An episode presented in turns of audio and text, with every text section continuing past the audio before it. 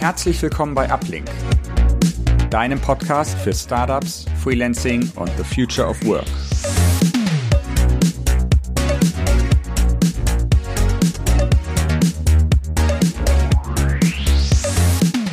Hallo und herzlich willkommen zur mittlerweile fünften Episode des Uplink Podcasts. Auch diesmal habe ich wieder eine interessante Person aus der deutschen Digitalszene zu Gast und zwar ist das Matthias Klang seines Zeichens Gründer und Geschäftsführer des Freelance-Vermittlers BizForward. Matthias, herzlich willkommen. Vielen Dank, Manuel. Willst du vielleicht ganz kurz erzählen, wer du bist, wo du herkommst, was du machst und was ihr bei BizForward so macht? Ja, sehr gerne. Ähm, wie du schon richtig gesagt hast, ich bin Gründer und Geschäftsführer von BizForward. Wir sind Freelancer-Vermittler. Das heißt, in, in a nutshell, wir vermitteln Experten äh, an Unternehmen, die einen Bedarf haben, bestimmten Projekt oder weil ihnen ein bestimmtes äh, Expertenwissen fehlt, ähm, die sich unterstützen zu lassen. Ähm, wir sind jetzt seit äh, siebeneinhalb Jahren äh, in dem Business unterwegs und haben uns spezialisiert auf die Vermittlung von Digitalexperten. Ähm, ich habe, als ich gegründet habe vor siebeneinhalb Jahren, ähm, tatsächlich die Gründungsidee ähm, aus meiner eigenen äh, Zeit äh, vor der Gründung gezogen. Ich bin nämlich selbst ein paar Jahre als freiberuflicher Berater unterwegs gewesen und da fiel mir eine Sache auf. Ähm, wenn du in Deutschland als Freelancer unterwegs bist, dann hast du eigentlich zwei wesentliche Möglichkeiten aus meiner Sicht an Projekte zu kommen. Das erste, gerade wenn du dich frisch selbstständig machst, immer super relevant. Du musst dein eigenes Netzwerk penetrieren, du musst allen Bescheid sagen und ähm, informieren, dass du jetzt buchbar bist sozusagen, am Markt verfügbar bist. Ähm, das reicht auch bei vielen, äh, gerade um die ersten Monate zu überbrücken. Ähm, idealerweise macht man sich ja selbstständig, wenn man weiß, dass man anschließend gebucht wird aus dem Netzwerk heraus vielleicht. Aber dann kommt irgendwann der Zeitpunkt, wo du dir überlegen musst, wie mache ich jetzt eigentlich weiter Vertrieb und wie komme ich an Projekte? Und ähm, da fällt auf, dass im deutschen Markt es sehr große Personalvermittler gibt, die ähm, im Grunde genommen wie so eine Art Kaufhaus agieren. Also die von der Festangestelltenvermittlung über klassische ähm, Zeitarbeitsrollen bis eben hin zu Freelancern in diesen drei Schubladen alles vermittelt und dann auch noch in jedem Fachgebiet, das du dir vorstellen kannst. Vom Ingenieur für irgendeine Batterietechnik von mir aus äh, bis hin zu ähm, freiberuflichen äh, SAP-Beratern ähm, wird alles vermittelt. Und ich habe mir damals einfach gedacht, ähm, und da schließt sich jetzt der Kreis zu dem, was wir auch heute tun, äh, das kann es doch nicht sein. Alle möglichen Branchen werden durchspezialisiert und die Generalisten äh, haben zwar ihre Berechtigung, machen sicher auch einen guten Job, aber irgendwann verlangt der Markt doch nach dieser Spezialisierung. Und das ist im Grunde genommen damals die Idee gewesen.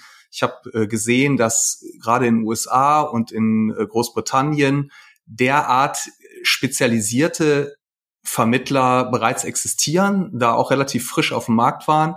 Und äh, ja, da habe ich mir damals gesagt, Mensch, mach das. Und zwar für digitale Fachbereiche. Kann ich gleich gern nochmal näher drauf eingehen, was wir da alles so fachlich äh, in der Schublade haben.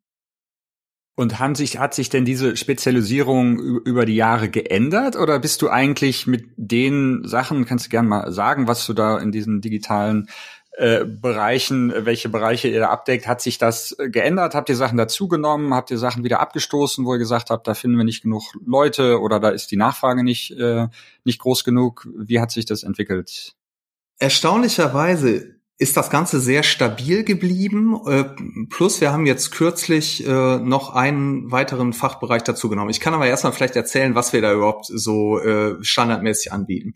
Ähm, wir sind bereits vor siebeneinhalb Jahren mit den beiden Fachbereichen ähm, digitales Marketing und digitales Produktmanagement rausgegangen und haben dann kurze Zeit später auch den CRM-Bereich ähm, mit dazugenommen. Also im Grunde genommen äh, Disziplinen, die ähm, vielfach in ihrer Rollenausprägung und in ihrer Ausdifferenzierung so vor zwölf oder 15 Jahren noch gar nicht existent waren. Ne? Also wenn du jetzt 2005 jemanden gefragt hast, ähm, nenn doch mal die, äh, Sub, äh, die ganzen Gewerke, die du im digitalen Produktmanagement so kennst, also in der äh, ja, Gewerke, die dir helfen, als Unternehmen eine digitale Plattform, eine mobile Applikation, einen Online-Shop aufzubauen, dann wäre das bei weitem nicht so ausdifferenziert gewesen, wie das heute ist. Ne? So ähm, und genauso verhält es sich äh, meines Erachtens auch im digitalen Marketing. Das sind da klassischerweise ähm, äh, Google Advertising Experten, die bezahlte Werbung in den sozialen Netzwerken für Unternehmen buchen,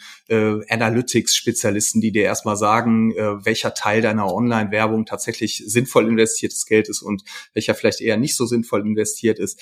Ähm, das ist also dieser Digital-Marketing-Bereich. Im digitalen Produktmanagement sind das Rollen wie äh, Product Owner, UX-Designer, UI-Designer, UX-Researcher, bis aber auch hin zu Development-Experten, äh, Entwicklern, die dann das, äh, was sich vielleicht äh, vorne ein Designer ausgedacht hat, dann tatsächlich auch in eine UI übersetzt. Und um das jetzt rund zu kriegen und auch auf deine Frage zurückzukommen, hat sich da was dazu addiert. Ähm, wir haben schon in frühen Jahren äh, auch den Bereich CRM mit all seinen äh, Rollen, also beispielsweise das E-Mail-Marketing oder das analytische CRM ähm, angeboten und als vierte große Säule alle Disziplinen rund um äh, die Datenwissenschaften, also vom Data Engineer über einen Data Scientist bis hin zum äh, Data Visualizer oder Business Intelligence Experten. Das sind so die, die vier Säulen, die seit vielen, vielen Jahren existieren und in denen wir bis heute einen Pool von ungefähr 8500 äh, freiberuflichen Experten aufgebaut haben. Und was haben wir dazu genommen? Wir haben tatsächlich in den letzten ja, 12, 18 Monaten verstärkt von Kundenseite Anfragen bekommen, die uns um ehrlich zu sein, ein bisschen überrascht hat, aber auf der anderen Seite dann doch nicht so überraschend ist. Ähm, wir haben jetzt den Bereich HR mit dazu genommen. Also der ähm, Nachfrage nach äh, Experten rund um Themen wie Employer Branding, Recruiting natürlich selbstverständlich und auch der ganze Bereich HR Tech, der hat äh, nicht zuletzt aufgrund des Fachkräftemangels, äh, den wir ja hier wie in vielen anderen Industrienationen auch zu beklagen haben, dermaßen Aufwind und damit auch Nachfrage nach Ressourcen in diesen Bereichen hervorgebracht, dass äh, wir jetzt da äh, anbauen gerade und auch die, die ersten paar Dutzend äh, Freelance-Experten bereits in den Pool aufgenommen haben. Mhm. Super, das ist ja interessant zu hören, dass gerade in dem, weil wir, wir sehen es auch bei Uplink, dass äh, gerade in dem Bereich Freelancer zu finden, brauchen die Unternehmen teilweise schon Hilfe ne? oder die Freelancer Absolut. einzuschätzen und dann auch die Tech-Interviews zu machen. Also gerade da kriegen wir auch manchmal von den Unternehmen zurückgespielt. Wir brauchen Leute für die und die Position, aber wir brauchen auch erstmal die Leute, die die Kapazität haben, für die Position zu suchen. Ne? Ähm, was du eben sagtest, was sich, äh, was ihr schon früh dabei hattet, ist dieser Data-Bereich. Aber ich glaube, gerade der hat sich ja in den letzten Jahren unglaublich entwickelt. Ne? Also da gibt's ja jetzt äh, neben dem Data Scientist, den es ja schon schon länger gibt, aber Data Engineer oder Data äh, Data Lake Manager oder alles Mögliche.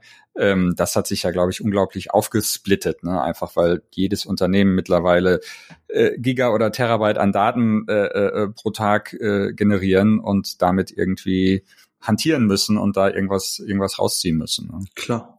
Und jetzt stell dir vor, um nochmal auf das HR-Thema zurückzukommen, die, die HR-Abteilungen in Deutschland stehen einfach auch unter einem mega Druck.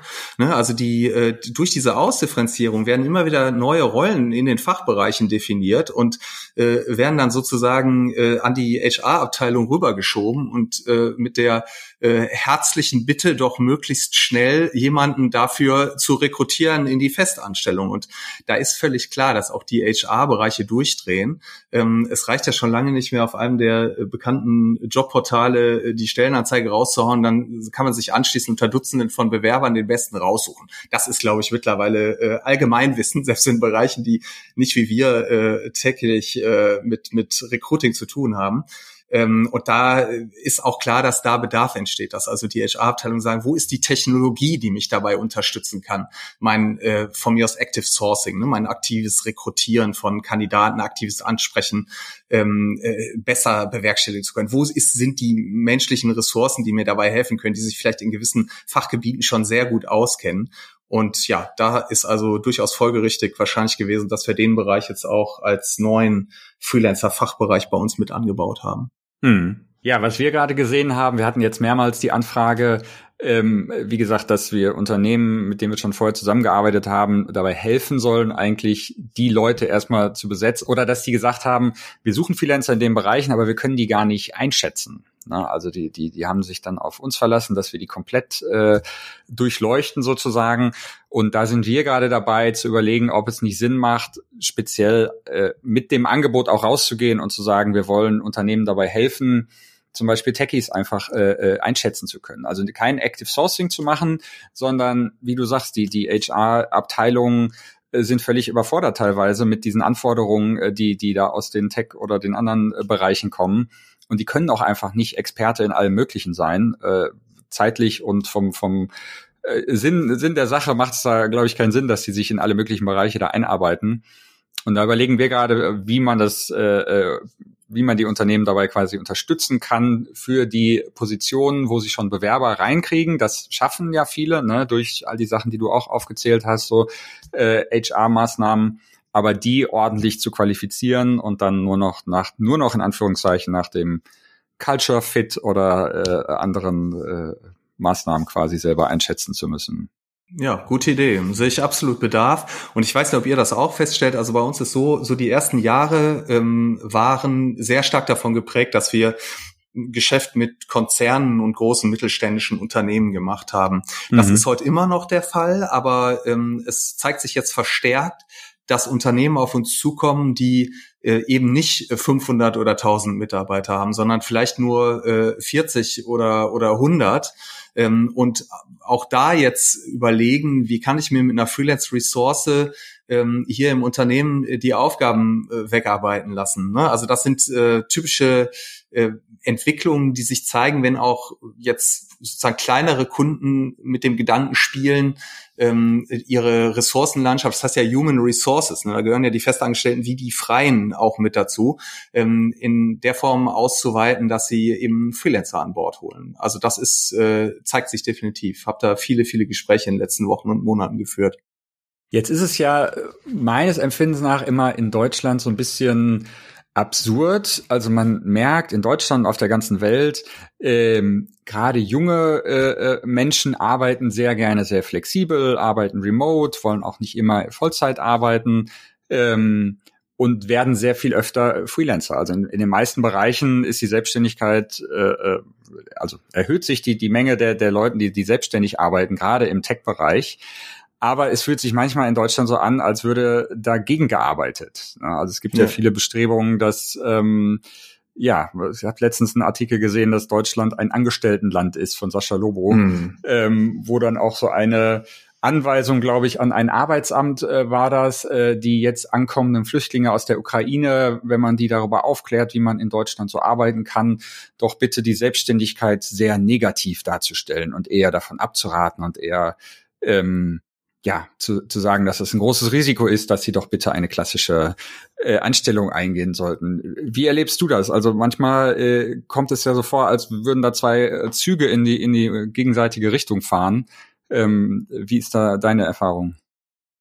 Ich finde das, äh, empfinde das natürlich genauso und ich finde es auch unglaublich schade. Und ich finde finde es ist eine ziemliche Verschwendung von Potenzial, ähm, wie die äh, deutsche Politik und man muss auch sagen, die EU-Politik, da gibt es auch gewisse, ähm, ja, gewisse Ambitionen, äh, die sogenannte Plattformarbeit neu zu regeln. Das soll im Herbst, Herbst diesen Jahres äh, passieren. Ähm, also Freelancer, die sich sozusagen über eine Plattform buchen lassen, so ein klassisches Beispiel der Fahrradkurier, ne, der ähm, als Gig-Worker dann einen kurzen Job übernimmt und äh, da jede Menge vorgeschrieben bekommt, oft unter prekären Verhältnissen seiner Arbeit äh, ausführen muss. Das ist richtig so. Das unterstütze ich, das unterstützen wir beide, glaube ich, zu 100 Prozent äh, diese Menschen müssen abgesichert und besser geschützt werden, äh, damit da keine Ausbeutung stattfindet. Wenn ich das aber jetzt vergleiche mit den Menschen, mit denen wir tagtäglich zu tun haben, ähm, hoch ausgebildete ähm, Menschen, Experten, die richtig Bock auf das haben, was die machen, sich da immer fachlich immer weiter reinfräsen, äh, von Projekt zu Projekt gehen und, und vielen Unternehmen helfen, dabei gutes Geld verdienen. Ne? Mit äh, dem Prekariat hat das, glaube ich, gar nichts zu tun, äh, was wir da äh, täglich betreuen.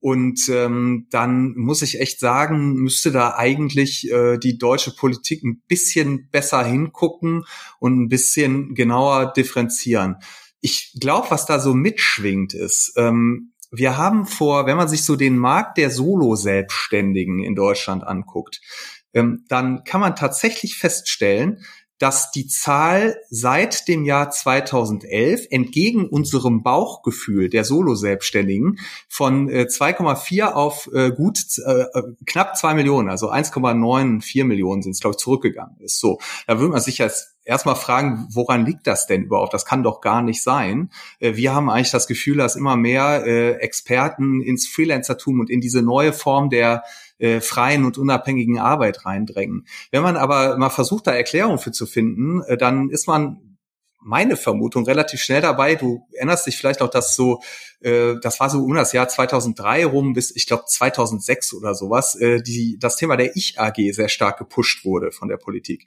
Das war im Kontext der Hartz-IV-Reform, dass man gesagt hat, so, liebe Arbeitslosen, ihr habt jetzt eine weitere Chance, äh, macht euch selbstständig, wir unterstützen euch mit einem Gründungszuschuss und dann legt mal los.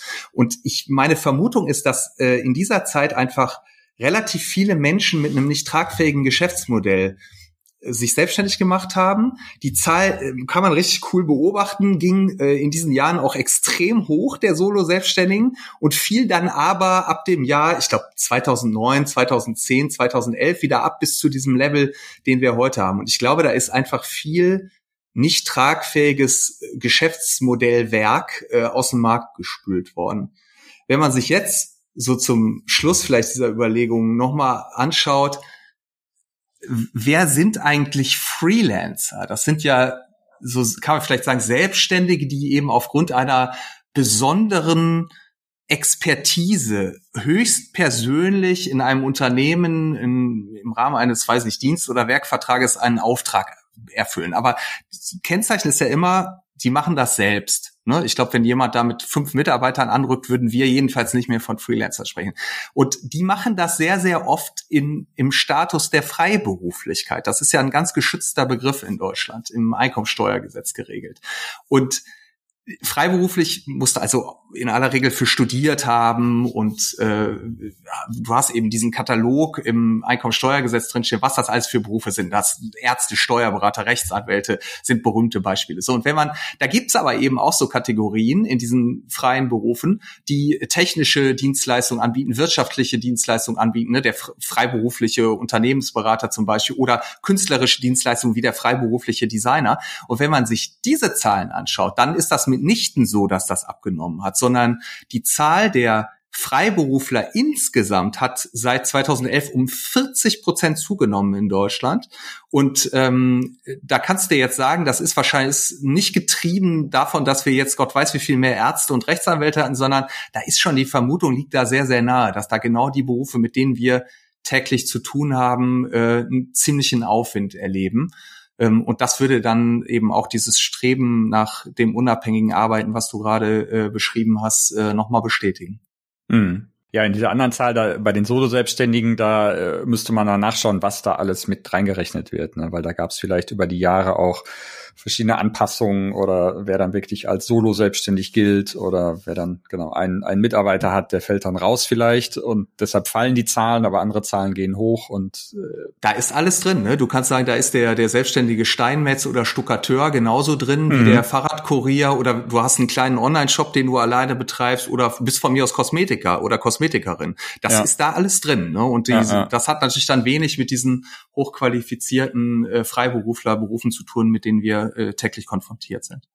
Ja. Jetzt hast du gesagt, du hast bis Forward vor siebeneinhalb Jahren, hast du, glaube ich, gesagt, äh, mhm. gegründet.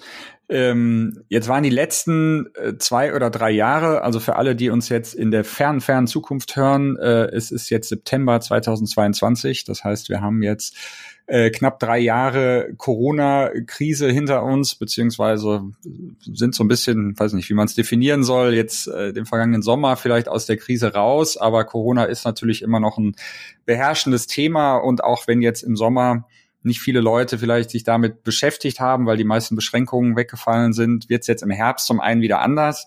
Und zum anderen haben die, die Umbrüche, die während der, also Anfang zwei, oder im Jahr 2020 und 2021 da äh, stattgefunden haben, haben natürlich auch sehr langfristige Auswirkungen.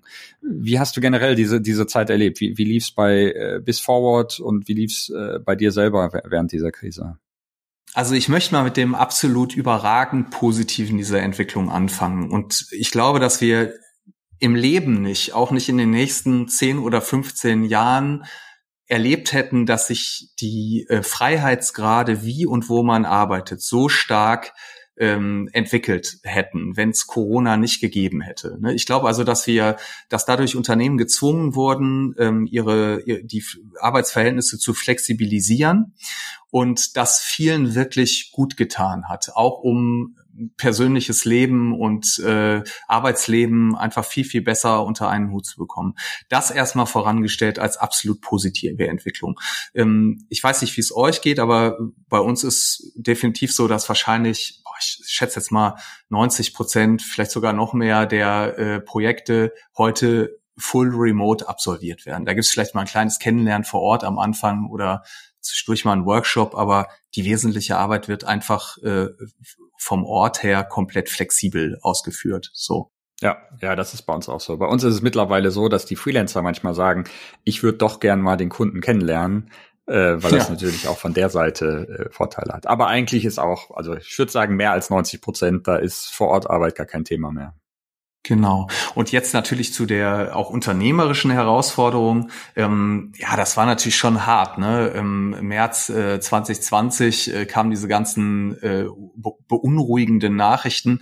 Und äh, ja, da weiß ich noch, wie ich da gesessen habe und mir auch selbst überlegt habe, äh, war das jetzt das Ende der Geschichte hier? Ne? Ein paar Jahre äh, Business schön aufgebaut und ähm, die, wir waren damals von der Mitarbeiterzahl ein paar weniger, also nur das etwas weniger, nur das die Zuhörer vielleicht mal ein Gefühl bekommen, wir sind 17 Festangestellte jetzt zurzeit, also eine Boutique nach wie vor, aber ähm, ja, ich im stetigen Wachstum äh, begriffen, ne? bootstrapped, wie man so schön sagt. Und äh, da habe ich mir natürlich schon Gedanken gemacht, wo geht das jetzt alles hin? Ähm, werden die Klienten jetzt reihenweise alle laufenden Projekte stornieren?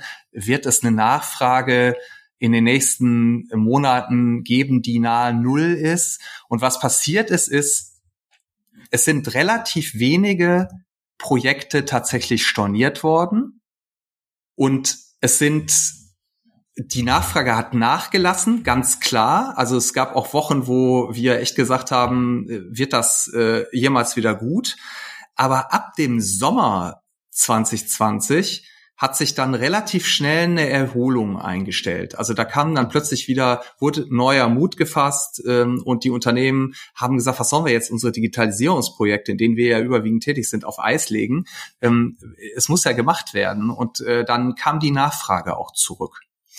War das bei euch ähnlich, Manuel, oder wie würdest du es beschreiben? Ja, auf jeden Fall. Ich, ich versuche mich auch zu erinnern, ist natürlich jetzt schon mehr als zwei Jahre her, aber ich meine, bei uns war es auch Juli, August, wo wir gemerkt haben, okay, es haben sich, also ganz am Anfang war es wirklich, alle halten die, die Füße still, ähm, alle gucken, was machen die anderen. Und wenn alle anderen die Füße still halten, dann werden auch erstmal, also dann cancelt jeder seine, seine Projekte. Also bei uns war es schon so, weil wir ja hauptsächlich mit Startups, also kleineren Startups, Agenturen und dann vielleicht so ein paar Mittelständlern zusammenarbeiten, dass die meisten Projekte einfach von heute auf morgen äh, zumindest on hold gesetzt wurden, wenn nicht ganz gecancelt wurden. Ja, das war wirklich ein paar Monate einfach so, wo wir auch so, so wie ihr, glaube ich, überlegt haben, okay, was wird das jetzt hier? Na, macht es jetzt überhaupt noch Sinn, weiterzumachen? Wir hatten zu dem Zeitpunkt nur, nur oder wir waren nur zwei Mitarbeiter, ne, mein Kollege Nick und ich. Das heißt, wir haben da ähm, keine große Bugwelle an, an Kosten vor uns hergeschoben, ähm, haben auch die Kurzarbeit äh, das äh, eine Zeit lang äh, benutzt, was auch sehr gut war, dass wir das machen konnten. Ähm, haben auch einmal so einen Zuschuss gekriegt ähm, vom, vom Land Berlin, den wir dann, na, ich glaube, den musste man dann nach ein, zwei Jahren äh, so weit zurückzahlen, wie man ihn nicht benutzt hat. Das haben wir dann auch gemacht. Aber ähm, ab dem Sommer oder Spätsommer ging es dann tatsächlich wieder bergauf. Und ich glaube, der, der Vorteil war da, dass die Unternehmen, wie du sagst, gemerkt haben, okay, die Projekte sind da und äh, die Welt wird nicht untergehen, sondern es muss irgendwie weitergehen. Und dass sie auch gemerkt haben, okay, unsere Mitarbeiter sind ja jetzt auch alle im Homeoffice oder arbeiten in Teilzeit oder äh, remote oder wie auch immer. Ähm, Jetzt ist ja der Sprung dazu, okay, dann können wir auch die Freelancer, die wir schon an, eingeplant hatten oder die wir noch nicht eingeplant hatten, auch dazu holen, weil der Unterschied in der Arbeitsweise gar nicht mehr so der große war. Ne? Also man, man, man merkte, okay, die Freelancer sind ja auch remote, okay, aber das andere Team ist ja auch da. Ne? Also die, die muss man dann auch nicht ins, ins Büro äh, bestellen, sondern die können dann mit den entsprechenden Leuten auch direkt eigentlich anfangen, zusammenzuarbeiten. Ja, auch genau. Und im letzten Jahr, 2021, äh, das war also das beste Jahr unserer Unternehmensgeschichte. Ähm, und äh, wir sind da wirklich über die Maßen gewachsen und äh, in diesem Jahr ähm, sieht es eigentlich auch gut aus. Ne? Also ich muss tatsächlich sagen, ähm, angesichts dieser äh, ja sehr sehr beunruhigenden Weltlage ähm, aus äh, vielerlei Gesichtspunkten heraus Krieg, Inflation, Energiekrise etc. Ähm, geht es ehrlich gesagt bei uns im Geschäftsmodell im positiven Sinne noch recht ruhig zu. Also wir äh, spüren da vielleicht schon mal in der einen oder anderen Woche, dass da äh, jetzt äh, bisschen ruhiger ist. Aber ehrlich gesagt ist das auch Kennzeichen unseres Modells. Das wird euch ähnlich gehen, dass man mal Wochen hat, wo man völlig durchdreht, weil so viel Anfragen von Kundenseite da sind, dass man es kaum bewerkstelligt bekommt. Da sind wieder ein paar ruhigere Wochen dabei. Ähm, und ich muss sagen, so als, als Conclusion für die gesamte Zeit. Ich bin mega froh, wie gut wir da durchgekommen sind, äh, weiter auf Wachstumskurs geblieben sind. Selbst im Corona-Jahr stand am Jahresende noch ein, noch ein leichtes Plus zu Buche. Und ähm, ich äh, freue mich einfach und glaube, dass der Einfluss der Corona-Krise ähm, jetzt im Nachhinein betrachtet für uns, wie gesagt, dieses erstgenannte positive Element der Flexibilisierung der Arbeitskräfte, äh, der Arbeitsverhältnisse bereitgehalten hat und weiter ähm, das weiter bleiben wird. Ähm, ich glaube, der ganz, ganz große Trend, der unsere Geschäftsmodelle ja ähm, weiter beflügeln wird und dafür Rückenwind gibt, ist einfach die, der demografische Wandel. Ähm, den wirst du nicht mehr zurückdrehen. Die meisten Branchen leiden an Arbeitskräftemangel. Jetzt kam ja dieses Jahr der äh, dieser Begriff Arbeitskräftemangel neu auf. Es ist eben nicht mehr nur der Fachkräftemangel, ne, sondern äh, auch Arbeiten, die du vielleicht in, in wenigen Tagen oder Wochen erlernen kannst, ähm, haben heute zu wenig Arbeitskräfte. Und das wird sich nicht mehr ändern. Das, äh, wir werden diese Zuwanderung nicht in dem Maße, meine persönliche Einschätzung, hinbekommen, äh, dass wir dieses Rad wieder zurückdrehen und äh, wieder ein überbordendes Angebot an Arbeitskräften haben, wo jetzt plötzlich sich dann die Bewerber wieder äh, sehr, sehr stark bei der Firma bewerben müssen und nicht umgekehrt.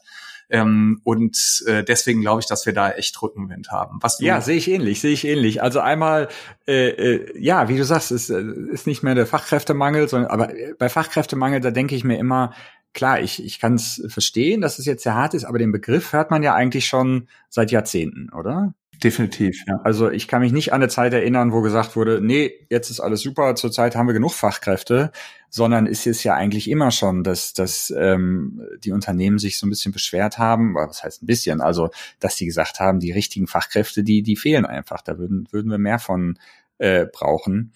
Aber mit dem Arbeitskräftemangel, was ist denn dann, wenn du sagst, mit, also klar, wir bräuchten einfach mehr äh, Zuwanderung. Ich glaube, da, da das versteht auch jeder, der sich die Zahlen da anschaut, dass man mehr sowohl gut ausgebildete als auch nicht so gut ausgebildete Leute, ne, weil es einfach in allen Bereichen hapert. Aber was ist die Lösung, äh, wenn wenn das nicht passieren wird? Automatisierung oder? Absolut. Genau das ist, also das ist zumindest ein Teil der Lösung. Ähm, ich glaube, diese, die, dass wir in vielen Unternehmen äh, Automatisierung und Digitalisierung noch nicht in dem Maße nutzen, wie es sein könnte.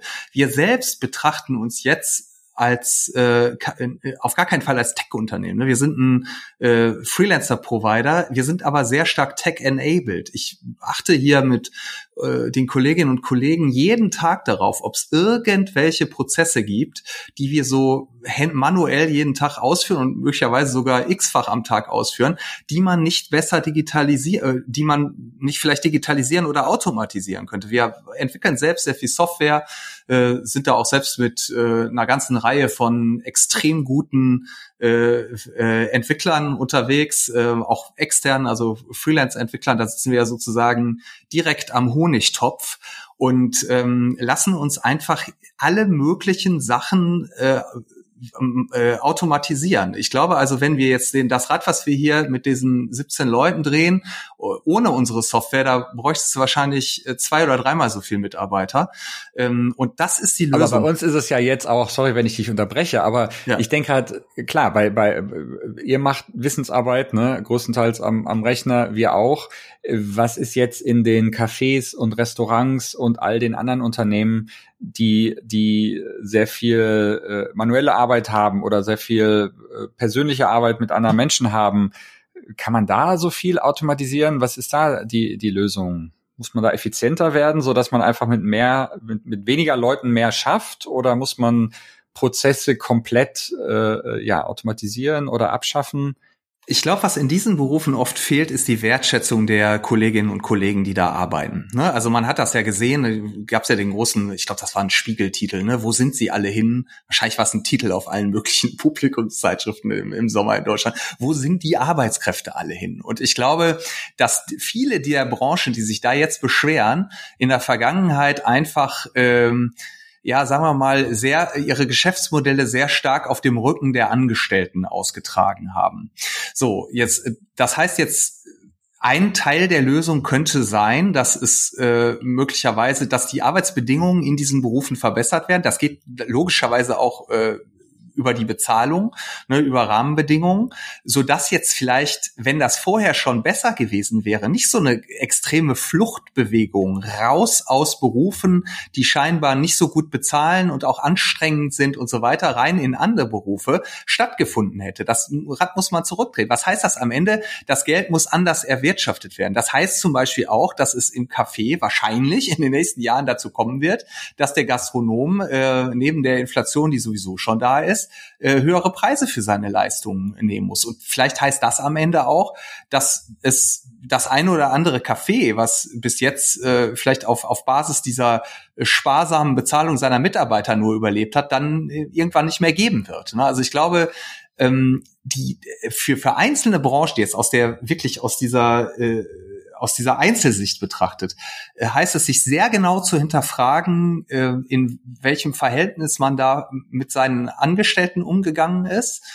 Und für gesamtwirtschaftlich gesehen kann ich nur hoffen, dass es in den ganz großen Branchen, die wirklich ganz, ganz viele Arbeitskräfte deutsche Industrie ne, äh, unter ihren Fittichen hat, dass da dann diese Automatisierungs- und Digitalisierungslogiken in der Form greifen, dass es gesamtwirtschaftlich gesehen vielleicht dann auch tatsächlich zu einer Umverteilung kommt. Also dass manche Menschen, die heute, äh, weiß ich nicht, eine, eine monotone äh, Aussortierarbeit an irgendeinem Fließband übernommen haben, das in Zukunft eben nicht mehr tun und dann vielleicht wieder Lust haben, bei guter Bezahlung und äh, äh, trefflich angenehmer Kommunikation in einem Restaurant zu arbeiten. Ne? So, das kann ich mir vorstellen, dass das äh, ja zumindest ein Weg sein kann. Hm. Aber jetzt mal äh, ganz ehrlich, Manuel, es ist ja auch äh, hochgradig asozial, ähm, jetzt in anderen Ländern, äh, möglicherweise auch innerhalb der EU, ähm, äh, große äh, Busse aufzustellen und zu sagen, hier ist dein Startercheck in Deutschland, äh, komm jetzt mal hier hin, wir zahlen dir schon mal 5000 Euro und die Wohnung haben wir für dich auch schon ausgesucht und jetzt herzlich willkommen in Deutschland. Ne? Also was, was sagt dann vielleicht der äh, der äh, das IT-Unternehmen äh, in, weiß ich nicht, in Barcelona, äh, denen man jetzt die Leute da wegholt. Ne? Das mhm. kann, kann nicht die Lösung sein, meines Erachtens. Ja, ja, ich glaube gerade in in der Tech-Branche und und auch in den Branchen, äh, in denen ihr unterwegs seid, da geht's eher Richtung äh, Remote Teams. Ne? Da geht's eher dahin, dass man nicht sagt, okay, wir wollen jetzt hier, wir brauchen hier in Deutschland an unserem Standort äh, kleinen Tuttlingen äh, 50 weitere Entwickler, sondern okay, wir überlegen uns mal, was brauchen wir denn für Leute? Wir finden die hier nicht in, in unserem Ort oder in unserer Stadt.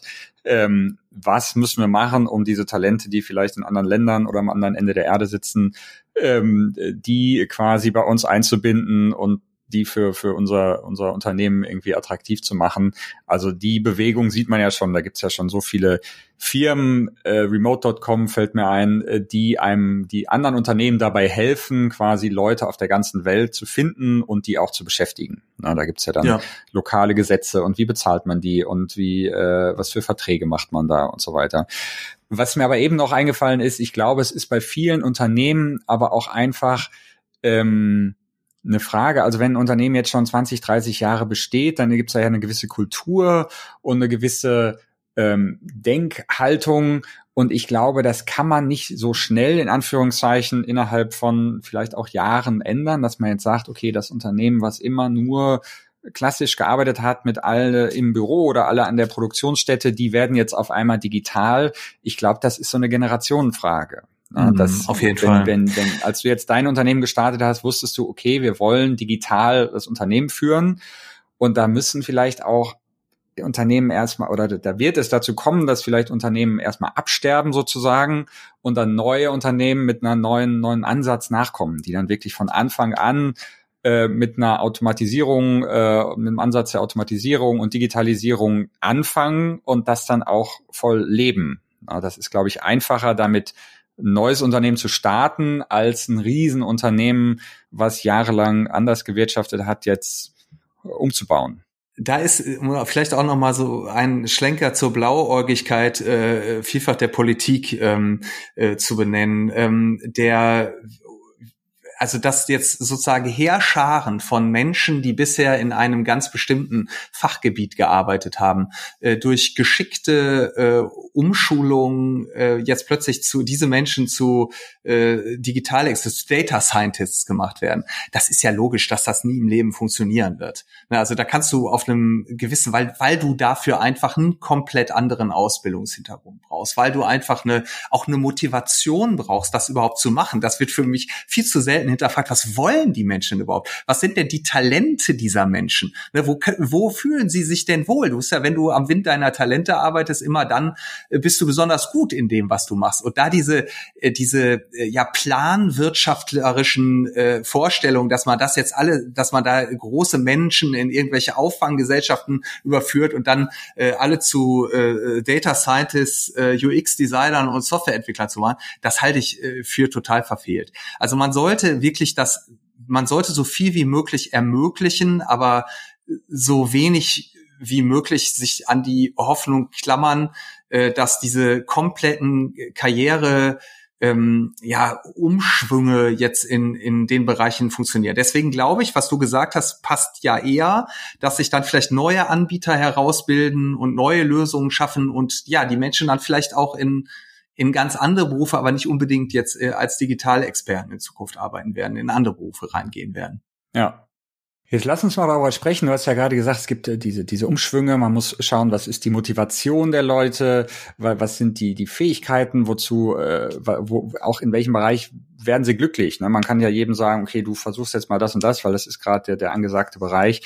Aber ähm, ich glaube, es gibt gerade im, im Tech-Bereich ja sehr viel, das habe ich selber erlebt, sehr viele Festangestellte, die sehen, okay, in meinem Bereich arbeiten auch sehr viele Freelancer, ähm, die aber ja ein anderer Typ sind, die vielleicht nicht äh, regelmäßig über ihr, äh, ihren, ihr Honorar sprechen oder das verhandeln wollen und so. Was würdest du sagen, ist, ist relevant, wenn sich jetzt äh, äh Festangestellte selbstständig machen? Worüber müssen die da in der ersten Zeit nachdenken? Also wie, wie äh, werden sie möglichst schnell kommen Sie möglichst schnell an einen Punkt, wo Sie sagen, okay, das hat sich gelohnt, ich mache jetzt das, was ich, was ich lieber machen wollte als vorher. Da möchte ich mal mit der Motivlage tatsächlich starten. Ähm, Nochmal einen Schritt zurück in die Corona-Zeit. War schon schön, Kurzarbeitergeld zu bekommen. War schon gut zu wissen, dass meinem Unternehmen, bei dem ich vielleicht fest angestellt bin, so schrecklich viel in Deutschland nicht passieren kann. Ähm, da hat's ganz andere ähm, angstverzerrte Gesichter unter Selbstständigen gegeben, ne, die jetzt auf einmal nicht mehr wussten, wie es weitergeht. Ne. Vielfach äh, beschrieben ja auch die, also die Schauspieler ne, oder Künstler, die jetzt plötzlich nicht mehr auftreten konnten. So, da ist also in dem Angestellten-Dasein schon sehr viel Komfort vorhanden. Ein gutes Motiv, sich zu überlegen, ich möchte gerne ins Freelancing reingehen, ist aus meiner Sicht das Streben nach Unabhängigkeit und Flexibilität wenn du darin eine Befriedigung siehst, dass du sagst, ich möchte gerne mein eigener Herr sein. Das, ja, ich habe Aufträge, die ich für Kunden auch mit hoher Qualität abarbeiten muss. Und da sind auch Timings dahinter. Und da kann ich nicht machen, was ich will. Und da muss ich auch mal äh, morgens um, um acht Uhr äh, in irgendeinem äh, Call dabei sein. So, natürlich ist das so. Aber am Ende ist das schon ein Riesenunterschied, wenn die Leute sagen, ich war da jetzt in dem Projekt, kriege ich oft zu hören, solche Geschichten. Ich war da jetzt drei oder vier Monate, über bis forward meinetwegen, und dann machen wir, führen wir so ein Abschlussgespräch und dann sagt die Freelancerin oder der Freelancer, da waren schon ziemlich viele stressige politische Situationen Und das war gut, das hat alles Spaß gemacht, hat mich fachlich weitergebracht, aber ich bin jetzt auch ganz froh, dass ich da wieder raus bin und mein nächstes Projekt machen kann. Dieses Gefühl der Unabhängigkeit solltest du in dir tragen.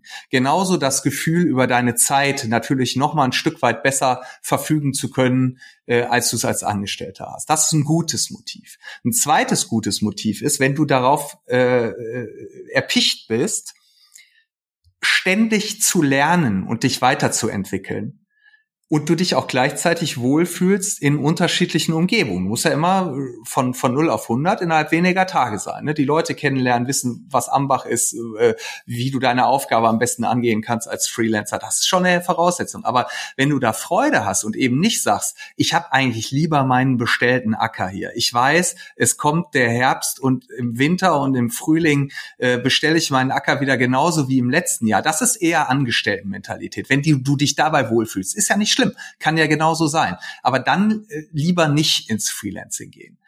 Äh, das sind die guten Motive. Wir haben das tatsächlich kürzlich mal abgefragt über unsere LinkedIn-Page. Ähm, was war der eine wichtige Grund, warum du dich damals fürs Freelancing entschieden hast? Und da ist auf Platz eins tatsächlich Unabhängigkeit und Flexibilität gewesen. Und auf den hinteren zwei Plätzen, ähm, ich hatte keine Perspektiven mehr im alten Job das spielt keine Rolle, ne, weil das sind die Freelancer sind im Gegenteil Leute, die wahrscheinlich Top-Perspektiven auch im Angestelltenverhältnis hätten. Und das Honorar beziehungsweise das Einkommen, das sollte auch nicht dein Top-Motivator äh, sein, ins Freelancing reinzugehen, ähm, weil du gerade äh, auch am Anfang sicherlich mal deine Zeiten haben wirst, wo du ähm, vielleicht dann auch mal zwischendurch den Projekten wieder Pause hast, da darf man nicht nervös werden. Ähm, und äh, ja, klar, wenn du gut gebucht bist und bist dann ein paar Jahre im Business, dann würdest du wahrscheinlich in aller Regel mehr verdienen, als du es im festangestellten Dasein in einer vergleichbaren Expertenposition hättest. Aber das darf nicht der Haupttreiber sein. Also als erstes, was ist relevant, wenn du Freelancer werden willst, ein gutes Motiv für die Entscheidung zu haben.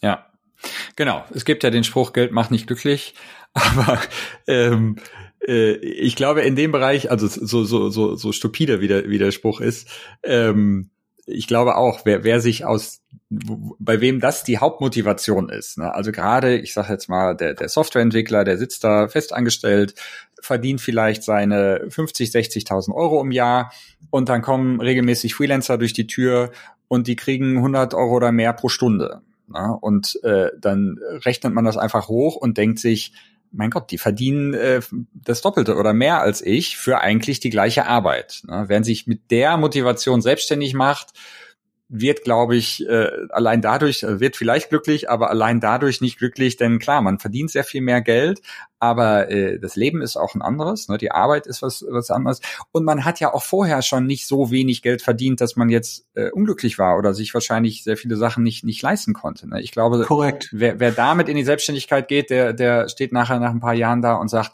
ich habe jetzt ein Heidengeld verdient, aber naja, damals war es auch schön, deshalb und deshalb und deshalb. Und damals war ich auch nicht arm. Also da habe ich auch äh, genug Geld verdient.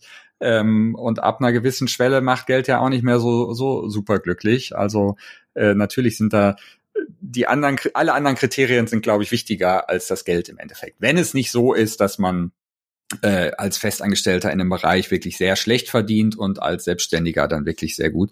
Aber ein dann ist vielleicht die Punkt, Entscheidung leichter, ne? Dann genau. ist die genau. leichter zu sagen, ach Mensch, ich probiere das jetzt mal mit Freelancing, wenn ich sowieso schon wenig äh, verdiene. Ne? Genau. Ja, ja, ja. Aber ein anderer Punkt, was du sagtest mit dem bestellten Acker, ähm, da, das, das kann ja auch andersrum sein. Ne? Also äh, auch wieder als, als Entwickler vielleicht arbeitest du irgendwo und bist vielleicht gezwungen, eine Menge Sachen zu machen, die nichts wirklich damit zu tun haben, was du jetzt machen willst. Das ist für die meisten Entwickler wirklich da jeden Tag zu sitzen und Code zu schreiben. Ähm, genau. Und da kannst du halt auch aus dem Grund sagen, okay, als Freelancer hast du wirklich die Möglichkeit, dir einen ganz speziellen Service oder eine Spezialisierung zuzulegen und sagen, ich bin jetzt der, keine Ahnung, äh, äh E-Commerce-Entwickler, der nur ähm, WooCommerce-Themes oder Plugins oder was auch immer schreibt. Und das mache mhm. ich wirklich für jeden Kunden. Ja, und dann muss ich nicht mehr groß irgendwas anderes machen, sondern äh, das, die Idealvorstellung ist, dass man wirklich den gleichen Service allen Kunden anbietet und sich in dieser kleinen Nische, die man sich da rausgepickt hat, wirklich besser und besser und besser wird und möglichst viel Zeit seiner, seiner Selbstständigkeit einfach genau mit dem verbringen kann, was man machen will, was ja ja, Manuel, da hast du einen super relevanten Punkt gebracht und da können wir vielleicht mal zusammentragen, wenn jetzt tatsächlich jemand dieses gute Motiv äh, hat, äh, warum er sich selbstständig machen will, also ein sinnvolles Motiv und sagt, ich, ich pack das jetzt. Was sind eigentlich so diese zwei, drei Erfolgsfaktoren, die ähm, einen Freelancer erfolgreich sein lassen? Ne? Vielleicht können wir das nochmal zusammentragen. Äh, du hast gerade genannt die spitze äh, fachliche Ausrichtung das kann ich nur doppelt und dreifach unterschreiben. Ähm, ich, wir haben die Erfahrung gesammelt, dass Kunden zumindest in dem Geschäftsmodell, in dem wir unterwegs sind, wir vermitteln Freelance-Experten und nicht, diese Begriffe gibt's ja auch, weiß ich nicht, Interim-Manager, ne, so Führungskräfte auf Zeit oder den freiberuflichen Unternehmensberater, der jetzt vielleicht eher so von der Strategieseite einfliegt ins Unternehmen.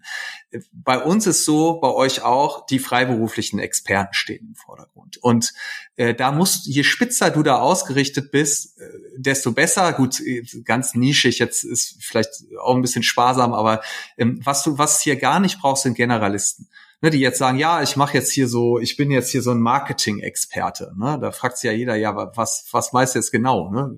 Welcher Teil des Marketings? Welcher der 72 äh, Teile des Marketings, äh, welchen kannst du, bespielst du denn jetzt so?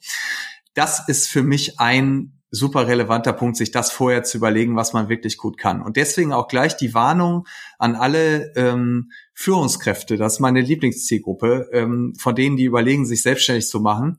Ähm, wenn du in den letzten sechs oder acht Jahren dein, den Hauptteil deiner Tageszeit damit verbracht hast, in Meetings zu sitzen, Kommentare abzugeben und Entscheidungen zu treffen und Personalplanung zu machen von mir aus noch so und, und Ziele äh, nachzuverfolgen, ob deine Mitarbeiter die erreicht haben.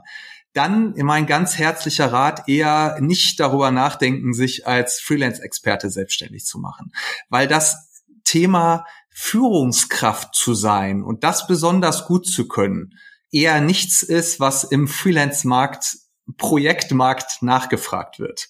Kannst du, glaube ich, nachvollziehen, ne, Manuel? Absolut. Da, da überlege ich auch wieder, ob dann eine, eine Spezialisierung auf eine bestimmte Branche, ne, dass du sagst, ich berate nur Unternehmen da und da und da oder ich berate Unternehmen, die jetzt gerade in dem und dem Prozess sind, keine Ahnung, so M&A-Prozesse oder so. Ähm, aber klar, die, die, die Möglichkeiten der Spezialisierung und die Möglichkeiten da, sich wirklich eine sehr schöne Nische, äh, wie ich es immer bezeichne, rauszusuchen, ähm, sind da ein bisschen begrenzter in dem Bereich. Absolut, ja. Und das sind dann M&A, da wärst du vielleicht M&A-Experte. Da gibt's ja auch extrem viel Expertenwissen, ne, was du da aufbauen kannst. Aber was ich meine, ist wirklich, bist du jetzt äh, Head of irgendwas gewesen und, und bist du diese klassische Konzernführungskraft, dann das sehe ich eher nicht, dass die Leute, außer sie haben die ganze Zeit auch operativ mitgearbeitet, das gibt's durchaus auch, ne, dann macht das Sinn. Aber was sind andere wichtige Sachen, die man sich vorher überlegen sollte? Du äh, solltest dir vorher Gedanken machen, über welche Vertriebswege du denn an deine Projekte kommst. Wir hatten das eingangs unseres Gesprächs schon mal. Persönliche persönliches Netzwerk ruhig anzapfen, bevor man den ersten Tag äh, der Selbstständigkeit verbringt. Also schon mal so ein bisschen so, gerade bei Leuten, denen man vertraut, sagen, du, ich spiele mit dem Gedanken, ich werde mich wahrscheinlich so in fünf, sechs Monaten äh, als freiberuflicher Experte selbstständig machen. Wie sieht's denn aus? Hätte ich denn eine Chance bei euch da ein Projekt zu machen? Das beruhigt, wenn man da vorher schon weiß, äh, wo kann ich da andocken, ne, wenn das, äh, wenn ich, wenn es tatsächlich dann soweit ist und ich bin im Status der Selbstständigkeit. Das gleiche, ich hatte vorhin schon gesagt, ich glaube, dass es extrem Sinn macht, sich bei möglichst vielen relevanten Portalen zu registrieren, vielleicht auch schon bevor man diese, ein paar Wochen bevor man tatsächlich den ersten Tag der Selbstständigkeit hat. Es ist einfach so, dass in Deutschland ein nennenswerter Teil der Projekte über Portale und über äh, Provider, über Vermittler äh, äh, vermittelt wird. Und da ist schon gut, wenn man, wenn diese Portale, muss man einfach ein bisschen Market Research machen, wer ist da für mich relevant, ähm, wenn die auch wissen, dass ich da bin ne, und dich dann rauspicken können aus ihrer Database und sagen können, hier, ich habe ein schönes Projektangebot ähm, für dich. Und was dann natürlich, ähm, sagen wir mal so, der wahrscheinlich dritte große Erfolgsfaktor neben Positionierung und Vertriebswegen aus meiner persönlichen Sicht dein Außenauftritt. Es ist für mich eine Einstellungssache. Auch wie ich mich selber fühle, wenn ich selbstständig bin. Wie ich nach außen mich zeige. Also, ich höre immer noch von unglaublich vielen Freelancern, wenn man sie fragt, äh, kannst du mir noch eben die URL von deiner Webseite nennen? Ja, habe ich noch nicht. Eine Webseite, sieben Jahre selbstständig. Ja, warum hast du denn keine Webseite? Ja, habe ich bisher nicht nötig gehabt. Ne? Von zehn, von neun von zehn Antworten habe ich bisher nicht nötig gehabt. Dann sage ich immer, ja, das ist ja grundsätzlich richtig, aber ähm, wir als Provider, wir würden, wir verstehen zum Beispiel über deine Webseite total gut, was du, ähm, was so deine fachliche Expertise ist. Und ich glaube auch, dass das jedem total hilft, sich zu sortieren, wo man sich da eigentlich positionieren will. Abgesehen davon, dass der Außenauftritt eines Freelancers von der deutschen Rentenversicherung im Falle einer Prüfung, ob scheinselbstständig oder nicht, ne, den Ausflug müssen wir jetzt nicht komplett in dieses Feld machen, aber der Außenauftritt spielt eine Rolle bei der Beurteilung. Ob ich so aussehe wie ein angestellter Mitarbeiter ohne Webseite, äh, ohne professionelle E-Mail-Adresse, wie viele Adressen sehe ich da mit einer gmx und web.de ähm, und äh, ohne äh, Firmenname, ohne vernünftiges Projektportfolio, das spielt eine Rolle, was man da so sehen kann von außen. Aber selbst wenn das nicht wäre, wenn es keine deutsche Rentenversicherung gibt, die ab und zu Projekte auf Scheinselbstständigkeit oder Projek Projekt äh, auf Scheinselbstständigkeit überprüft, finde ich es super relevant, dass man sich selber wie ein ich-Unternehmer, so wie ich das mal nennen, fühlt und sich darüber Gedanken macht, hey, wer kann mir keiner erzählen, dass nicht, dass man nicht in einem Tag oder in zwei Tagen über die ganzen Dienste, die es da heute gibt, wie sie alle heißen, ne, Jimdo und Wix und Squarespace und GoDaddy und WordPress Themes und was weiß ich, da nicht eine Webseite ähm, aufbauen kann. Und kann mir auch keiner erzählen, dass er nicht in der Lage ist, äh, bei irgendeinem der Diensteanbieter eine äh, professionelle E-Mail-Adresse in sieben Minuten zu registrieren und die in Zukunft zu nutzen.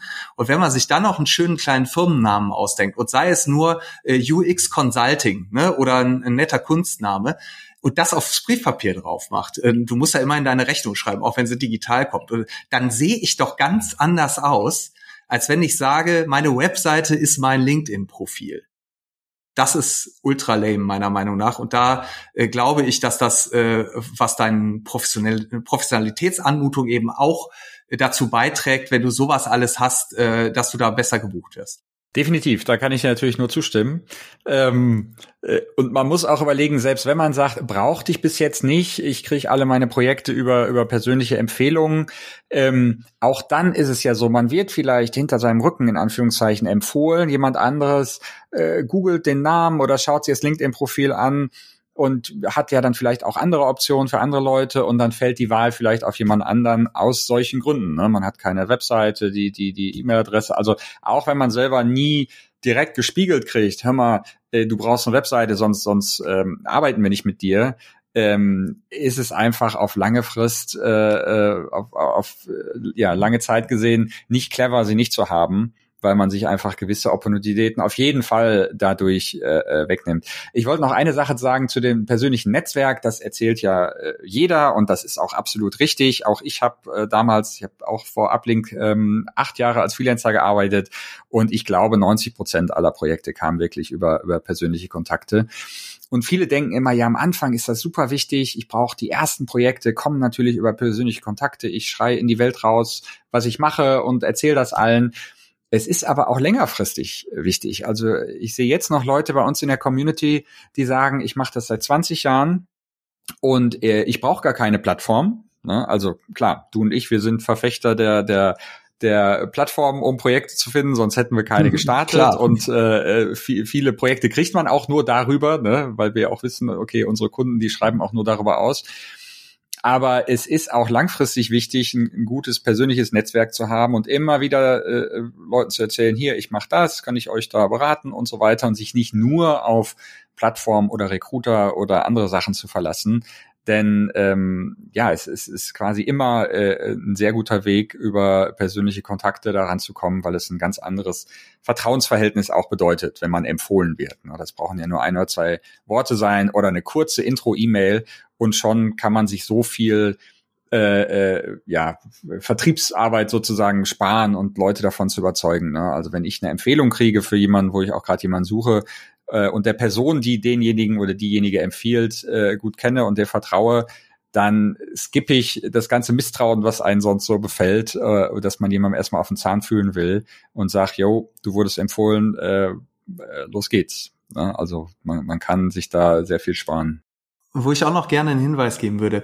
Äh, unser Geschäftsmodell ist das der kuratierten Vermittlung. Das heißt, wir ähm, bei uns geht niemand auf die Plattform als externer Klient äh, schreibt sein Projekt aus und kriegt dann so, sofort sozusagen Profilvorschläge oder vielleicht auch ein paar Tage später. Bei uns ist es so, dass der Klient seine ähm, sein Projekt einbrieft, wir mit äh, zahlreichen Tools, unter anderem Software, die unseren äh, Freelancer-Bestand matcht mit den Anforderungen, die der Kunde gerade hat, über einen Auswahlprozess der auch persönliche Elemente wie ein Interview mit dem Freelancer beinhaltet, ähm, hinterher dazu führt, äh, dass wir sozusagen eine Auswahl an Profilen dem Klienten vorstellen. So. Und in diesen Gesprächen sind wir auch sehr, sehr oft und gerne bereit, gerade Freelancerinnen und Freelancern, die noch nicht so lange im Markt sind, ähm, Tipps zu geben. Wir machen zum Beispiel, das ist vielleicht noch ein letzter wichtiger Punkt der Erfolgsfaktoren.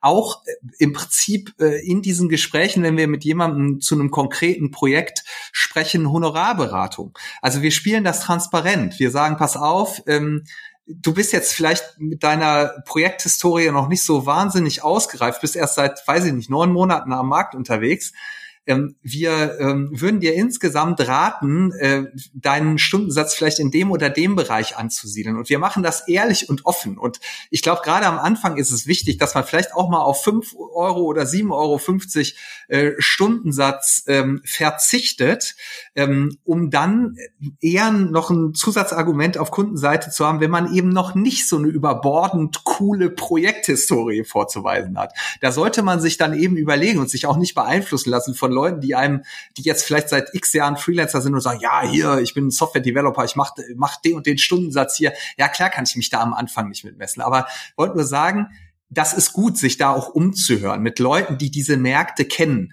die Tagessatz- und Stundensatzniveaus einschätzen zu können, dann mal zu unterhalten ähm, und äh, da glaube ich äh, einen Teil eben auch zu seinem persönlichen Erfolg äh, beizutragen, indem man da mit genau dem richtigen Stundensatz rangeht. Letztes Wort, das Gegenteil gibt's auch oben. Also es gibt auch Leute, die zu wenig nehmen.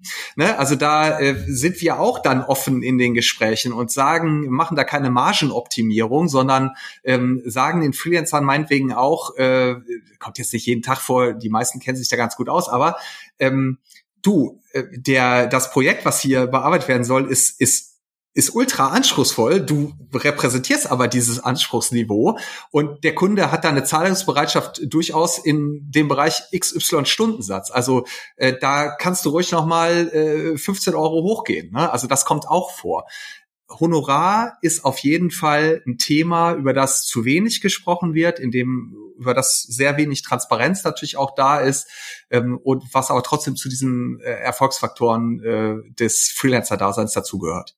Absolut, das wollte ich nämlich auch schon äh, einwerfen, dass man natürlich ähm, oft ist es natürlich die, die, die gerade als Anfänger in Anführungszeichen die bessere Alternative, auch mal ein paar Euro runterzugehen und nicht auf seine 80, 90, 100 Euro pro Stunde zu bestehen. Auf der anderen Seite wenn sich jemand mit einem bestimmten Stundensatz bewirbt, also bei uns ist es ja so, dass wir quasi den Freelancer mit dem eigenen Stundensatz, mit dem Stundensatz, den der Freelancer haben will, beim Kunden vorstellen und wir dann eine Gebühr von diesem Stundensatz äh, bekommen vom Freelancer. Das heißt, bei unserem Modell ist es äh, auch zu unserem Vorteil, wenn der Freelancer einen relativ hohen Stundensatz hat. Ähm, aber auch da sehen wir, dass äh, teilweise wir ein Projekt ausschreiben, da steht dran, Kunde hat ein Budget von 90 bis 100 Euro die Stunde und dann bewirbt sich einer für 60 Euro und dann schauen wir ins Profil und er sieht gut aus und dann fragen wir nach und dann sagt er, ja, ich habe in dem Bereich noch nicht so viel Erfahrung, ich will gern das Projekt kriegen und will das gerne machen.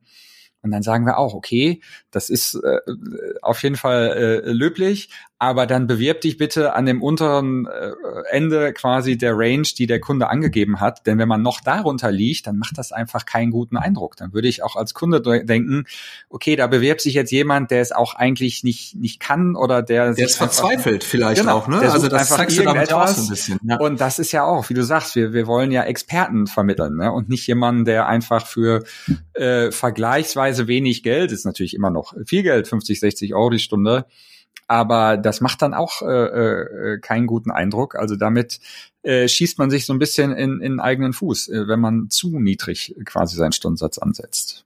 Kann ich nur unterschreiben, ja. Jetzt würde ich gerne noch ein Thema ansprechen, was du ganz am Anfang schon mal gesagt hattest, und zwar den Begriff HR-Tech. Was mhm. verstehst du denn darunter?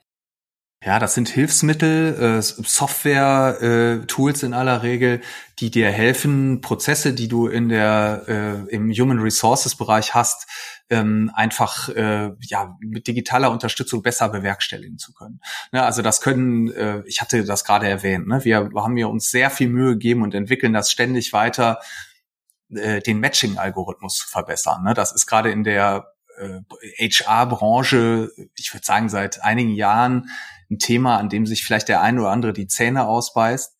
Ähm, dass äh, man aber, wenn man es im Griff hat, natürlich unheimlich viel Arbeit bei dem Auswahlprozess der richtigen Leute ähm, sozusagen äh, erspart. Das ist ein, kann ein Beispiel sein. Ne? Also das äh, ein anderes Beispiel kann sein, ähm, du hast natürlich heute Standardsoftware, gibt es ja einen riesigen äh, Vertreter aus Deutschland mit Personio, ähm, um da mal einen zu nennen, äh, hochbewertetes äh, Tech-Startup, ähm, die Grown-Up mittlerweile, die einfach die klassischen Prozesse, die in einer HR-Abteilung so vor sich gehen. Neuer Mitarbeiter wird geonboardet, Gehalt wird eingerichtet, Verträge werden hinterlegt, äh, Arbeitszeiterfassung, Urlaubsbuchung und so weiter mit guter Software äh, unterstützt. Ne, so, das äh, ist für mich auch HR-Tech. HR-Tech kann aber auch sein, äh, kleine Tools, die dir vielleicht helfen. Da gibt es eine ganze Menge von, ähm, äh, gerade in, in internationalen äh, Märkten, vielleicht auch deutlich etablierter als bei uns, ähm, Chrome Extensions, ne, die dir helfen, wenn du äh, beispielsweise in den sozialen Business-Netzwerken unterwegs bist, äh, die Beurteilung von bestimmten äh, Profilen, äh, die du da äh, so vor dir hast, äh, auf ihre Fachlichkeit hin besser zu bewerkstelligen, als du es könntest, wenn du da jetzt einfach mit einem menschlichen Auge etwas schneller erfasst. Ne? Also da gibt's, das ist für mich HR-Tech sämtliche Prozesse, die du im Human Resources hast, von der Rekrutierung über die das äh, Onboarding, über die Verwaltung, die das Development von ähm, von Human Resources, von Menschen äh, in deinem Unternehmen einfach besser äh, bewerkstelligen zu können und zu äh, mit zu automatisieren, zu digitalisieren. Das ist meinem Gefühl nach auch was, was in den letzten Jahren wirklich sehr viel an Fahrt aufgenommen hast. Du hast ja Personio erwähnt, die äh, gefühlt innerhalb, äh, weiß nicht, von ein, zwei Jahren zum, vom, vom Neueinsteiger zum, zum Unicorn geworden sind ne? und richtig so ein Betriebssystem für die ganze HR-Abteilung von teilweise riesigen, oder ich glaube, die fokussieren sich jetzt nicht auf die riesigen Unternehmen, aber haben ein riesiges Angebot an Funktionen schon in ihrer Software. Ähm, und da gibt's natürlich viele andere, die, die das auch, auch nachahmen. Also äh, es macht ja auch Sinn, weil ich glaube, in dem HR-Bereich gibt es so viele Prozesse, die trotzdem aber lange wirklich händisch gemacht wurden. Ne? Mit einer Menge Excel-Listen, mit einer Menge ähm, äh, Formularen zum Ausfüllen und, und händischen äh, manuellen Prozessen, die, wenn sie einmal, glaube ich, in so eine Software wie Personio oder was ähnlichem richtig ordentlich in Anführungszeichen umgesetzt wurden, ähm, dann ja sehr viel effektiver laufen und auch den HR-MitarbeiterInnen äh, sehr viel mehr Spaß machen. Ne? Ja, und wenn du jetzt unseren äh, ureigenen Bereich siehst, wir sind ja in dieser Wertschöpfungskette äh, des äh, der äh, Human Resources eher am Anfang angesiedelt. Wir suchen die richtigen Leute, ne? genauso wie ihr ähm, äh, die richtigen Experten sozusagen fürs Unternehmen. Und ähm, da ist jetzt einfach so die Frage, wo entwickelt sich das hin? Wo, also wenn wir jetzt zwei jetzt uns in zehn Jahren wieder treffen und den Freelancer-Markt dann betrachten, von ganz oben und überlegen, was ist da so alles passiert? Wir haben vorhin schon gesagt, Die Angebotsseite wird unserer Meinung nach eher zunehmen. Ne? Immer mehr Menschen, die äh, hoch äh, gut ausgebildet sind, diesen Freiheitsgrad genießen, werden da reinströmen ne? in dieses Freelancing-Modell. So, äh, ich würde mal sagen, machen wir beide den Haken hinter. So, dann gibt's die Nachfrageseite. Auch da gibt's gute Argumente zu sagen, äh, Demografiewandel, äh, weitere Ausdifferenzierung von allen möglichen Fachgebieten in Sub-Sub-Sub-Fachgebiete wird dazu führen, dass Unternehmen nicht mehr alles vorhalten können, wo sie vielleicht mal für drei oder vier Monate Projektunterstützung brauchen. Abgesehen davon, dass ihnen sowieso schon äh, ganz viele Standardressourcen äh, fehlen. Würde ich auch mal einen Haken hintermachen. Ne? Ist jetzt äh, braucht man nicht äh, zu Madame Medusa äh, gehen und sich äh, die Zukunft nochmal wahrsagen zu lassen. Wenn ich aber jetzt, jetzt kommt das Bindeglied dazwischen, das sind ja wir. Und da ist natürlich ähm, genau die Frage, wo läuft das jetzt hin? Ähm, ist das so, dass wir in zehn Jahren den, das reine digitale Plattformmodell sehen? Da gibt's ja sehr, sehr große Player, ähm, die weltweit äh, Freelance-Vermittlung machen, wo ich wirklich gar keinen persönlichen Kontakt zum Anbieter habe, schreibe mein Projekt aus, krieg Angebote darauf und das Ganze wird dann beauftragt. Oder ist es eben so, dass das Modell, ähm, was wir propagieren, ich würde das mal Tech-Enabled nennen. Wir setzen sehr viel Technologie ein bei uns bei BizForward, aber bauen das ja auch selbst, hatte ich ja schon erwähnt. Aber ähm, es ist dieses Kuratierungselement noch sehr stark drin. Ähm, dass sich das vielleicht hält oder äh, weiter äh, ausgebaut wird. Was, was ist denn deine Meinung, Manuel? Auf jeden Fall letzteres. Also ich bin äh, fest davon überzeugt, denn Kuratierung heißt ja auch eine Empfehlung. Ne? Ich merke oft, mhm. dass wir unseren, unseren Kunden wirklich einfach jemanden empfehlen. Und das ist ja wie die persönliche Empfehlung. Ne? Es wird einfach jemand empfohlen, wo man sagt, okay, mit dem habe ich schon gearbeitet oder der war über uns schon mehrmals im, im Projekt. Und ich glaube, für einen Großteil der Unternehmen wird das immer noch sehr viel besser sein, als jetzt zu einem Recruiter zu gehen, der dann ne, über Active Search jemanden für dich sucht, den er nicht wirklich empfehlen kann, oder über eine Plattform zu gehen, wie TopTal oder Upwork oder was es da auch gibt, die sehr groß und auch sehr ja, äh, anonym in, in, in einer gewissen Form auch ist. Äh, ich glaube, es wird immer eine Menge Unternehmen geben, für die ist es die beste Option, wirklich eine Empfehlung zu bekommen, ob das jetzt eine persönliche Empfehlung ist von, von einem anderen Freelancer oder einem anderen Mitarbeiter oder eine Empfehlung von dir oder ein, einer deiner MitarbeiterInnen oder, oder meiner MitarbeiterInnen, denn das ist ja im Endeffekt das Gleiche. Ne? Wie du sagst, wir kuratieren das, ja. also man kann bei uns nicht einfach eine Datenbank durch, äh, durchforsten und sagen, den habe, will ich haben und den will ich haben, sondern wir sprechen mit allen Kunden, wir überlegen mit denen, was ist das Beste und dann empfehlen wir denen Leute aus unserer Community. Ne?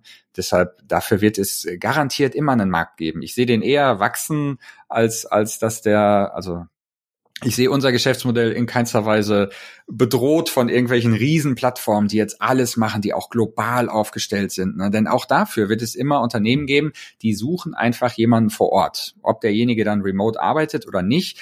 Aber die, da gibt's einfach eine Menge Probleme, wenn man jemanden am anderen Ende der Welt sucht. Es hat Vorteile, aber es hat auch Nachteile, äh, was die Sprache angeht, was die kulturelle Einbettung angeht, allein was die Zeitzonen angeht. Ne? Ich kann niemanden anheuern, der jetzt in Asien sitzt, weil das ist eine ganz andere Arbeitsweise mit jemandem, mit dem man äh, null Stunden Overlap hat. Und von Kundenseite muss man auch sagen, ähm, dieses da, das Gespräch auf Augenhöhe und da bin ich jetzt vielleicht bei dem letzten Punkt auch nochmal Spezialisierung. Ne? Ich hatte das eingangs ja erwähnt. Wir haben unsere Spezialbereiche, in denen wir aktiv sind, und wo wir möglichst versuchen, haben wir vielleicht noch nicht ganz geschafft, aber wir sind da auf einem sehr guten Weg. Jeden freiberuflichen Experten im deutschsprachigen Raum zu kennen, der in diesen Gebieten unterwegs ist. Ne? Haben wir ganz viele Sachen laufen, ja. die dafür sorgen, dass das ständig aufgefrischt wird. So. Und sich aber dann auch nur in diesen Bereichen sozusagen zu tummeln und gewisse Sachen einfach schlichtweg abzulösen. Dass der, dass also dieses Kaufhaus, was ja im Einzelhandel eigentlich auch schon an seinen, äh, ich will nicht sagen, sein Ende gefunden hat, aber zumindest Schwierigkeiten hat, dass das meiner Überzeugung Überzeugung nach eher äh, weniger wird und man sich auch darüber definiert, was man alles nicht macht. Ne? Wir machen keine weiß ich, IT-Infrastruktur, Administration, äh, IT-Security-Ingenieure vermitteln wir nicht, auch keine Finanzexperten. Das sind alles ähm, äh, Sachen, wo man sagen muss, das machen wir alles nicht, da kennen wir uns nicht aus und wir lehnen solche Anfragen auch äh, einfach ab. Das dauert fünf Minuten, wenn ein Kunde uns fragt, vielleicht auch gute Kunden, die mit uns schon länger zusammenarbeiten, könnt ihr uns nicht mal hier einen äh, SAP-Experten im Modul XY vermitteln? Da sagen wir, tut mir leid, leider nein. Ne? Dann äh, da musst du woanders hingehen. Das können wir nicht. Und weil wir dann eben auch die Gespräche mit den Freelancern für die Kuratierung nicht auf dem Level führen wollen, wie wir die gerne führen. Also ich glaube, die Ausspezialisierung äh, wird auch noch weiter vorangetrieben werden. Ja, hoffen wir mal, dass wir recht behalten, Manuel. Denke ich auch. Ich drücke uns die Daumen. Aber auf jeden Fall, ich mache mir gleich einen Reminder. In zehn Jahren September 2032 machen wir noch eine Episode, dann wird es, weiß ich nicht, 105 sein und nicht die fünfte. Und dann hören wir uns vielleicht diese Episode nochmal an und schauen nochmal, was wir damals für, für einen Quatsch verzapft haben. Und entweder äh, entweder äh, klopfen wir uns auf die Schulter oder wir machen ein ganz dummes Gesicht. Das ja. sind die ja. zwei Möglichkeiten. Alles genau. dazwischen geht auch noch. Genau. Ja? Super cool. Es hat auf jeden Fall eine Menge Spaß gemacht. Ich glaube, wir haben sehr viele Themen äh, äh, besprochen, die, die, die sehr spannend waren. Ich danke dir für deine Zeit. Hab vielen Dank auch für die Einladung. Ja, freue mich auf weitere Gespräche und ähm, wünsche dir auf jeden Fall viel Erfolg weiterhin. Wünsche ich dir auch, Manuel. Danke und bye bye nach Berlin. Bye bye.